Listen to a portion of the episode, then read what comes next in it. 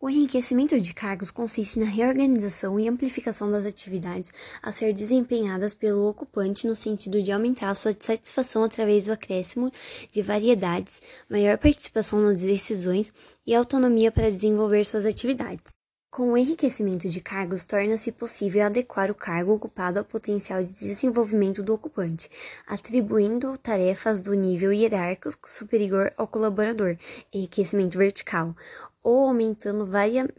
variedade do cargo no mesmo nível hierárquico, enriquecimento horizontal.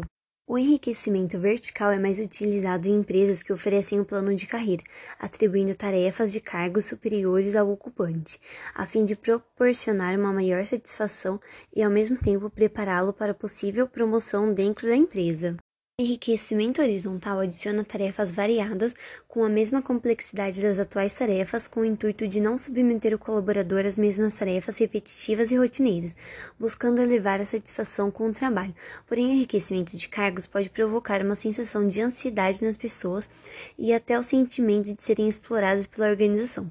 Portanto, o enriquecimento de cargos é uma importante estratégia para manter seus funcionários motivados, mas é preciso saber utilizá-lo para não se tornar um futuro problema dentro da empresa. Suprir a necessidade dos trabalhadores é a base para que, para que os trabalhadores não estejam insatisfeitos, mas além disso é necessário mantê-los motivados para a maneira de alcançar esse objetivo, enriquecendo seu trabalho. Em um mundo praticamente sem fronteiras como o que vivemos hoje,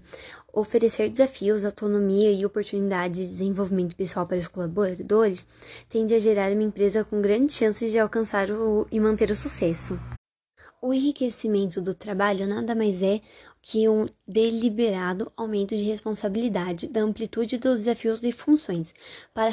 Heisenberg, em 1968, enriquecimento do trabalho substitui as tarefas com baixo grau de complexidade por outras com um grau mais elevado, e resulta em um crescimento individual que proporciona desafios e gera satisfação profissional do trabalhador. Segundo Cunha, 2004, o enriquecimento de tarefa pode ser concebido através da permissão aos trabalhadores de definirem seus próprios prazos e execuções de trabalho, permitir que os trabalhadores decidam como fazer o trabalho, permitir que os trabalhadores verifiquem a qualidade do trabalho ou possibilitar aos trabalhadores a aquisição de novos conhecimentos.